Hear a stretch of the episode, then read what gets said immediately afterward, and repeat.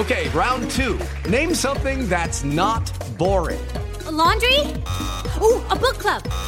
Computer solitaire, huh? Ah, oh, sorry, we were looking for Chumba Casino. That's right. ChumbaCasino.com has over 100 casino style games. Join today and play for free for your chance to redeem some serious prizes. ChumbaCasino.com. No purchase necessary. Full prohibited by law. 18 plus terms and conditions apply. See website for details. Si tan solo pudiera. ¡Tierra! ¡Fuego! ¡Viento! ¡Agua! ¡Corazón! ¡Chocolate!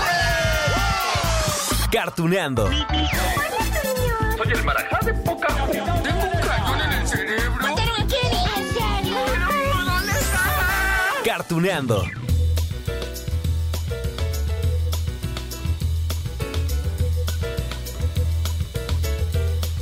Hola, hola amigos de Cartuneando. Hoy, hoy nos vamos a transportar con la magia de nuestros recuerdos y también la magia de las series animadas al año 2071. Allá, allá cuando todos los seres humanos o casi todos viviremos fuera del planeta Tierra porque debido a una falla en un portal hiperespacial, ya no vamos a poder habitar en el mundo y tendremos que buscar pues refugio, que si en las lunas, en los asteroides, en otros planetas rocosos de nuestro gran sistema solar. Ok, ok, sí, yo sé que esto suena a una catástrofe y sí, sí lo es, pero también hay aventuras a bordo de naves espaciales.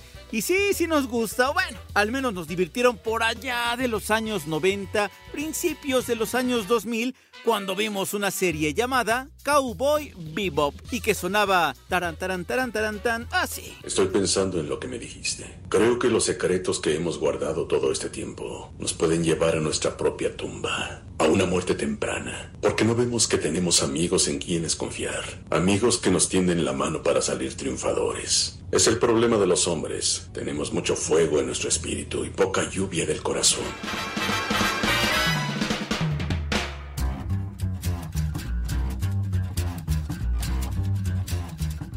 Cowboy Bebop con Spike Spiegel como protagonista, un vaquero intergaláctico de cabello verde. Bueno, de hecho es un cazarrecompensas malhumorado. Ay, lo que pasa es que perdió a la mujer que amaba. Y entonces, pues, no tiene planes a futuro. Digamos que, que le da lo mismo lo que le pase. Su futuro es incierto y de hecho, pues este es uno de los temas principales de la serie, amigos. La crisis existencial. La soledad. Tómalo con calma, Annie. No te bebas todo de un trago. Si resistí el verte regresar de la tumba, resistiré esto también. Eso que dijiste fue muy rudo. Hmm. Y lo dice el tipo muerto, ¿verdad? No estoy muerto. Claro que sí, te moriste hace tres años. Todo el mundo sabe que es verdad. Cuánta amargura en un solo hombre, pero bueno, digamos que, que lo que busca esta serie pues es plantear esos temas, esas dudas. De hecho, Cowboy Bebop estaba más dirigido al público no tan chavo, aunque bueno, no dudo que muchos de nosotros vimos la serie cuando éramos adolescentes, ¿no? Les decía por allá de principios de los 2000, o a lo mejor éramos muy chavos, pero lo vimos. Miren, esta serie está definida como una ciencia ficción, ya saben, por aquello de ubicar la trama en un futuro con naves espaciales y puertas hiperespaciales, sí, pero en realidad es una mezcla de diferentes géneros, porque lo mismo hay aventura, hay drama, hay un toque de comedia también, ahorita les cuento. Bueno, el creador del anime es un japonés llamado Shinshiro Watanabe. Él estuvo a cargo de los 26 episodios que se transmitieron entre octubre de 1998 a abril del 1999. Eso en Japón, porque ya les dije, en México la estrenaron pues por ahí de noviembre del 2001, es decir, ¡ah! hace 20 años. Bueno, ya tiene sus añitos. Están aquí por la recompensa. Ah, así que por eso todos se ven como payasos de circo barato. Información secreta, sí, cómo no. Apuesto a que toda la tienda ya está persiguiendo a esa tonta. Todavía tengo una resaca del demonio. Y estoy de pésimo humor. No sé cómo se ve ese tipo, solo sé que tiene el tatuaje de un dragón. Con todo esto que les he platicado hasta ahorita, ustedes se preguntarán, amigos de Cartoneando, si tuvo éxito o no esta serie. Bueno, la respuesta es... Mmm, sí, sí, sí, sí. Aunque en un principio costó trabajo, miren. Digamos que en Japón transmitieron 12 capítulos y tuvieron que interrumpirla porque era demasiado... ¿Cómo decirlo? Existencialista, ¿sí? Y aunque, bueno, tuvo sí allí su éxito, pero sí fue tachada. Y entonces tuvo que entrar al quite otra casa productora para continuar con la historia. Así fue como Cowboy Bebop se convirtió en un éxito comercial y también de crítica, oigan, sí, en el mercado japonés y en otras partes del mundo como México y Estados Unidos. Vaya, se ganó varios premios importantes de anime, en serio, y de ciencia ficción también tras su lanzamiento y recibió elogios por su estilo, por los personajes, por la historia, el doblaje de voz, animación, banda sonora, un montón de cosas. De hecho, hay quienes califican esta serie como una obra maestra y con frecuencia lo citan como uno de los mejores títulos de anime de todos los tiempos.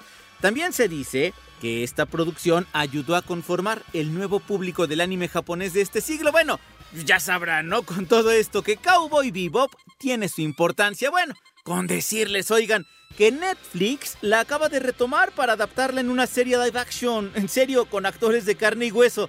Claro, claro, de eso vamos a hablar más adelante, porque ahora nos toca adentrarnos turun, turun, turun, turun, un poco más en la trama y saber por qué se centraba en el aburrimiento, en esto de la duda existencial, en esto de ser un adulto. Ay, es que es bien difícil ser adulto en la soledad, en lo difícil que es intentar escapar del pasado, amigos, porque el pasado siempre nos alcanza. Para colmo, nunca nos tomaste en serio. Te haría bien escuchar a tus mayores de vez en cuando. Mao, ¿eh? Él te estuvo buscando cuando desapareciste, convencido de que estabas vivo.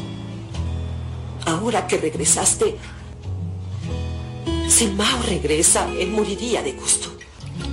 Suficiente. Ok, de acuerdo a esta serie, vamos con la historia, ¿eh? En el año 2022, o sea que ya estamos a nada, estaremos tan adelantados que los humanos usaremos unas puertas o portales hiperespaciales para viajar a otros puntos de la galaxia. ¿Se imaginan que eso existiera en realidad? ¿A dónde se irían ustedes? Bueno, lo malo es que en ese año, en el 2022, ocurrirá una fuerte explosión. Es, tan fuerte, tan potente en una de sus puertas que la luna va a resultar muy dañada. Bueno, al grado que se destruye y caen durante muchos años, durante décadas a la Tierra, todo tipo de escombros, meteoritos, rocas enormes sobre gran parte de la población. Bueno, ya se imaginarán, ¿no? Millones de personas mueren y los que sobreviven pues van a tener que buscar refugio en otros planetas, en otras lunas, como les dije, a bordo de naves espaciales.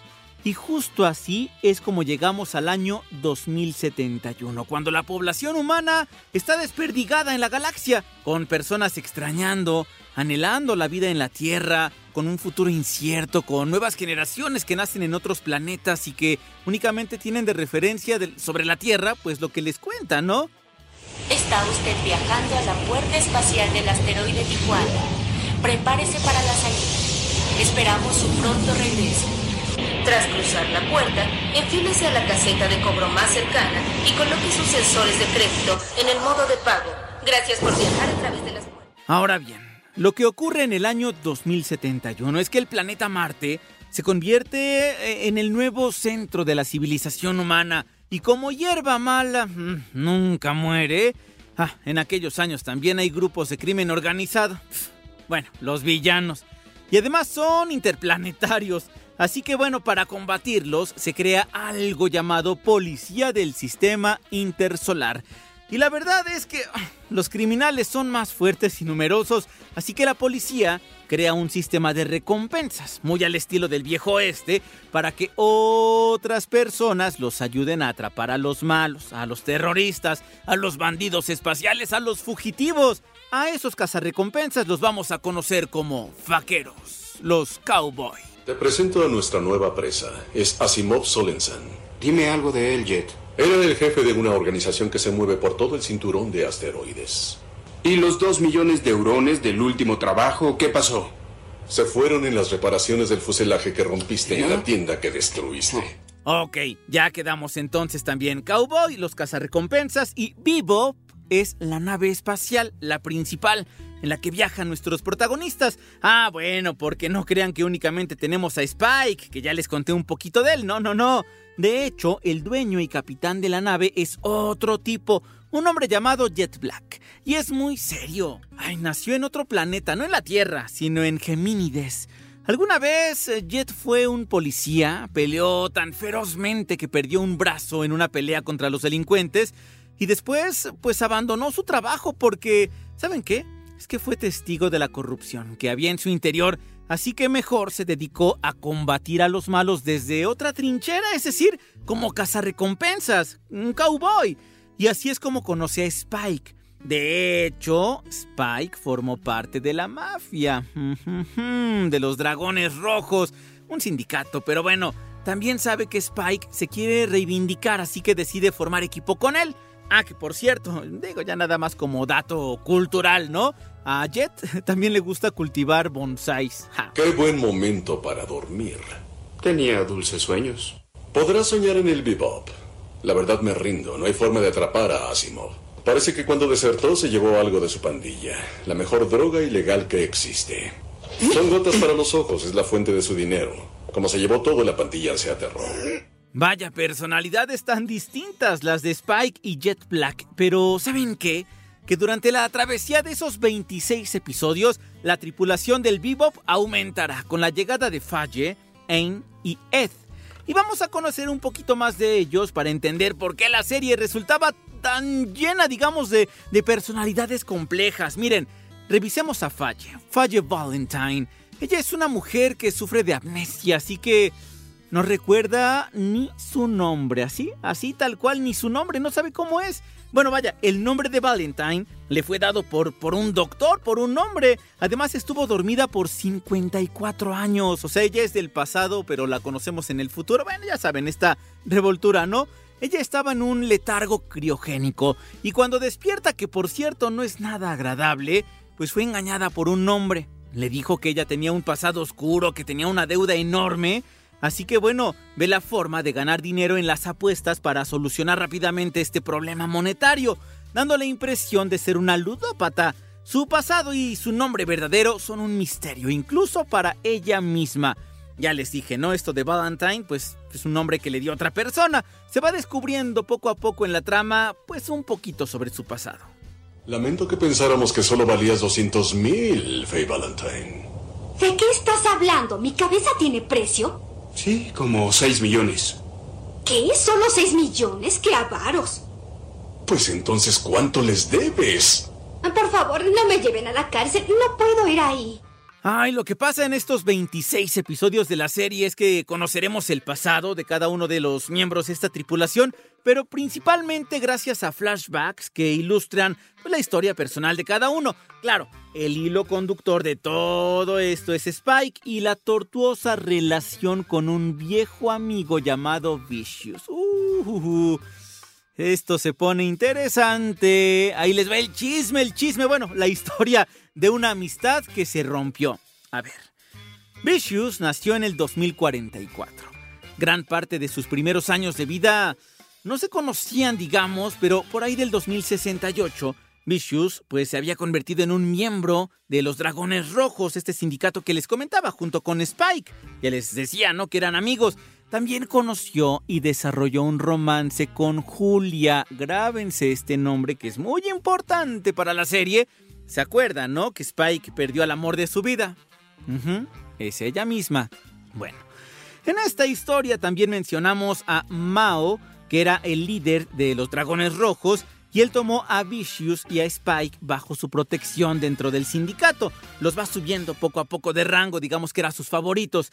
Spike decide después dejar el sindicato e intenta llevarse a Julia con él porque Julia tenía de novio a Vicious, pero también se enamora de Spike. ¡Ah! ¿Cómo es esto? Y bueno, esta traición obviamente desencadenó la enemistad a sangre y posiblemente, pues bueno, todo lo que ocurre en esta trama, ¿no? Vicious después eh, se alista a una guerra que se llama Guerra de Titania. Ahorita les cuento un poco más. Escuchen esto. Oye, Spike, no tienes la menor idea de cómo se te ve la cara ahora. ¿Qué? Tienes la misma sangre corriendo por tus venas, la misma que corre por las mías, la sangre de un animal que corre por la tierra. Esa sangre ya salió por todas mis heridas. Entonces, ¿cómo sigues vivo? Uy, uy, uy, uy, Lo que viene después del lado de Vicious es una serie de actos para vengarse de Spike, su amigo, bueno, ex amigo, es que es un ex amigo dolido, claro, se entiende. Ya con esto que les cuento seguro que les va a sonar atractiva la historia, ¿no? Para verla o para revivirla. O, o, para esperar lo que nos tiene Netflix, ojalá que sea una buena producción, ya veremos. Bueno, pero aún nos falta hablar de otros personajes en esta nave. Una se llama Edward, mejor conocida como Ed. Es una chica excéntrica, experta en piratería, que aporta momentos de gracia. Y también tenemos a Ain, que es un perrito, un corgi, modificado genéticamente con inteligencia similar a la humana. Ya saben que a veces decimos que a los perritos nomás les falta hablar. Bueno, ahí está Ain. bueno, en el transcurso de la serie, el equipo se ve envuelto en desastrosos contratiempos que los dejan sin dinero. Ya ven que una de ellas quería conseguir dinero para liberarse, para pagar una deuda que no era de ella. Y entonces así tenemos todo tipo de situaciones, ellos queriendo escapar de su pasado, pero les digo amigos, el pasado siempre nos alcanza. Ah. Ya no logro conectarme directamente con mi amigo Piun. Necesito ir a su entrada de satélite. ¿Y cómo lo vas a lograr? Si me conectan, puedo mover las antenas que lo comunican con los otros satélites. Y así podré hablar con Piun directamente y bajarlo a un drive. Cuando haga eso, no use ningún sistema de piloto automático. Ahora bien, ya. Vamos a retomar a estos personajes principales, amigos. Es que, bueno, ese triángulo amoroso y lleno de traiciones entre Spike, Julia, Vicious es intenso. Miren, Julia, ya les decía que decidió escaparse, ¿no? Con Spike, pero decide esconderse para protegerse porque Vicious la empieza a chantajear para que mate a Spike. Entonces Spike finge su muerte para escapar del sindicato. Ay, amigos, esto del pasado. Bueno, ya en el presente, Julia sale de su escondite, se reúne con Spike con la intención de completar su plan de escaparse y tener una vida juntos. ¡Ah, qué bonito! Pero Vicious, después de haber organizado un golpe de estado y de haberse apoderado del sindicato, envía sicarios, por supuesto, tras la pareja. Uf, Julia muere. Qué fuerte, qué triste. La chica se fue. La llamé para pedirle ayuda. En verdad le rogué y ella ni me vio. Eso es para recordarse. Pero cuando uno confía en las mujeres, se está arriesgando a esa clase de desprecios, ¿me entiendes, Jet? Ay, amigos, esos triángulos amorosos mm, mm, jamás salen bien. Ok, seguimos hacia los episodios finales de la serie. Spike deja el bebop después de decir adiós final ya a Falle, a Jet Black, a todos los tripulantes. Se infiltra en el sindicato para encontrarse con Vicious en el último piso del edificio y se enfrenta a él. Ah, es una lucha despiadada y también hay allí otros miembros restantes, el dragón rojo, ¿no? De ese sindicato. La batalla final termina con Spike contra Vicious. ¿Quién ganará? Si quieren saberlo, bueno, a lo mejor ya lo saben, ¿no? Porque vieron la serie, pero ¿lo recuerdan? ¿Recuerdan esa pelea final? Ya veremos también si en esa serie que nos prepara Netflix lo van a abordar tal cual. Creo que debí ser más comprensivo con un amigo que sigue perdido en el pasado, porque no quisiera verlo morir como su corazón ha muerto en ciertos niveles. En casi todos los niveles, la muerte nos alcanza de muchas formas. Yo estaba muerto cuando no tenía amigos, y ahora tengo gente en quien confiar. Se los dije amigos que la serie tiene un toque amargo, existencialista, de soledad. Y también aceptemos, ¿no? Que esos finales trágicos nos gustan. Eh, bueno, a mí sí. Se nos quedan muy marcados en la memoria. Y más cuando tenemos la ayuda de una gran banda sonora. Como pasó con Cowboy Vivo. Uf. Es que también hay que hablar de eso. Porque miren, la música fue compuesta por una mujer talentosísima llamada Yoko Kano. E interpretada por una agrupación llamada The Seatbelts. Fue formada, por cierto, específicamente justo para esta serie. ¿eh? Tiene un toque de jazz. Bueno, tan hermosa es la música que se editaron cinco álbumes con la banda sonora original, un álbum de remixes, un set de álbumes recopilatorios. Y eso, amigos, es lo que hemos estado escuchando de fondo desde hace ratito. Porque, bueno, la música la buscó Pepe, que también está aquí en Cartuneando. Y sí, bueno, él se las buscó, así que entonces hay que disfrutarla. Miren, aquí les dejo un cachito para que la disfruten.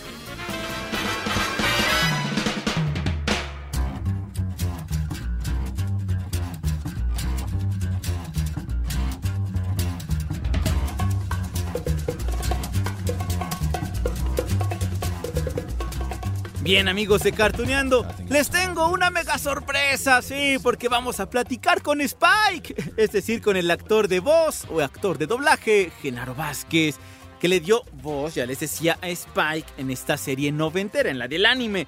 Eso será en unos momentitos más, nomás déjenme decirles que en el otoño Netflix va a estrenar su propia versión, la live action que les comenté de Cowboy Vivo. Ya veremos qué tal está, yo prefiero reservarme, a ver qué tal, a ver qué tal. La mayoría de los actores, nada más les cuento eso, ya están confirmados. Bueno, de hecho ya está grabada, nomás van a esperar a estrenarla. Pero ahí les van. ¿Quiénes están allí? Hay un cuate llamado John Chao. Él interpretará a Spike Spiegel, al cazarrecompensas, el protagonista de Cowboy Bebop. A este actor lo hemos visto en Star Trek, en la oscuridad, Star Trek Beyond, en la saga de American Pie también. Está Daniela Pineda, a ella vimos en Jurassic World, El Reino Caído. Ella será Fallo Valentine. Mientras que Mustafa Shakir, a quien hemos visto como Luke Cage, pues él interpretará a Jet Black. Pues sí, el reparto es conocido, pero ya veremos. Mientras tanto, amigos, nos quedamos con ese bonito recuerdo de la serie noventera del anime que tanto nos gusta platicar aquí en Cartoneando. Y ahora sí, amigos, nos vamos con la entrevista para justo este episodio. Genaro Vázquez, Spike Spiegel. Vamos con él.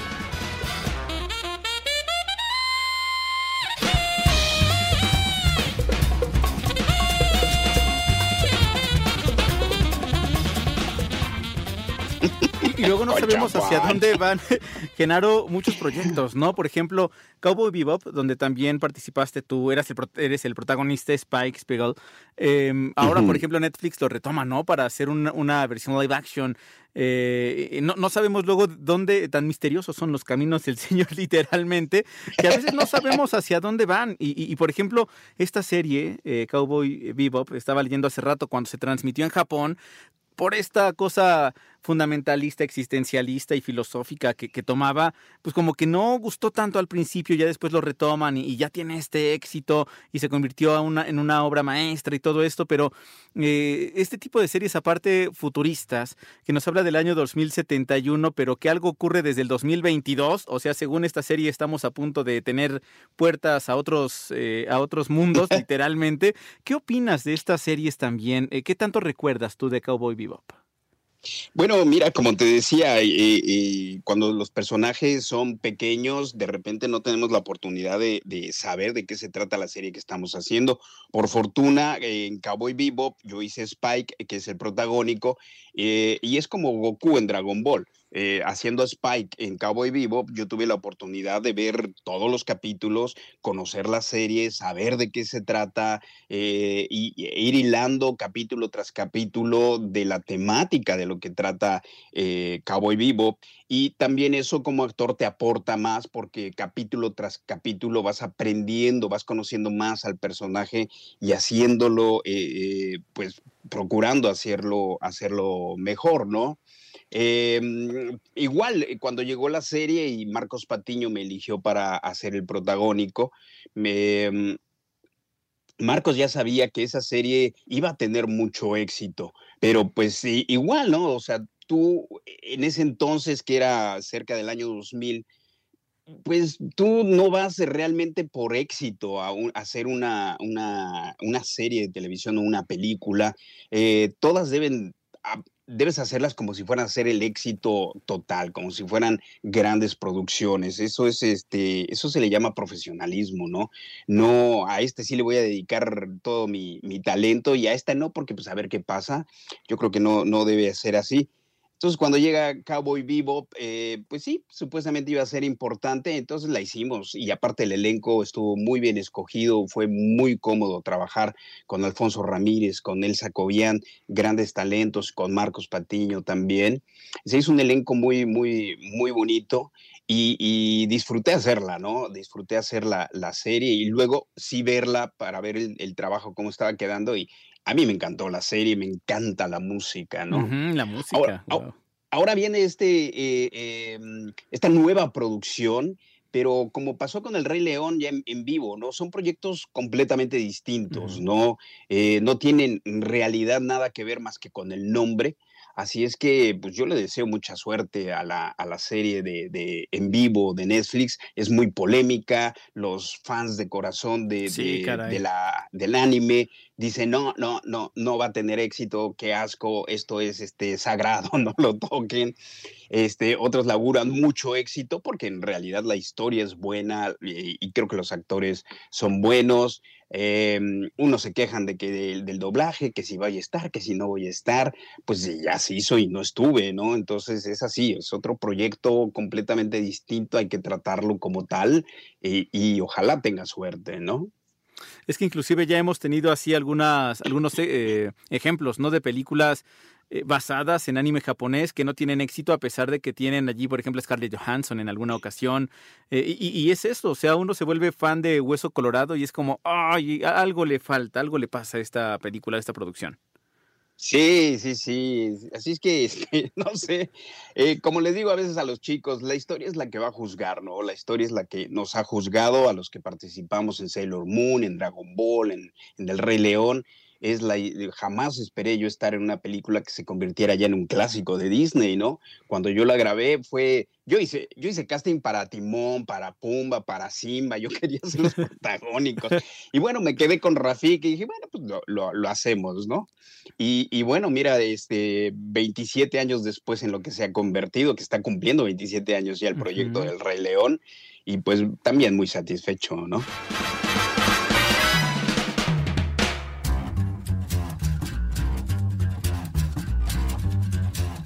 ¿Qué tal amigos de Cartuneando? Vaya, vaya anime que tocamos hoy. Les digo, sí existencialista, diferente quizá. Les comentaba al principio que es pues con un toque más bien como para adultos, pero vaya que ha gustado. Así que me encantó este episodio de Cowboy Bebop.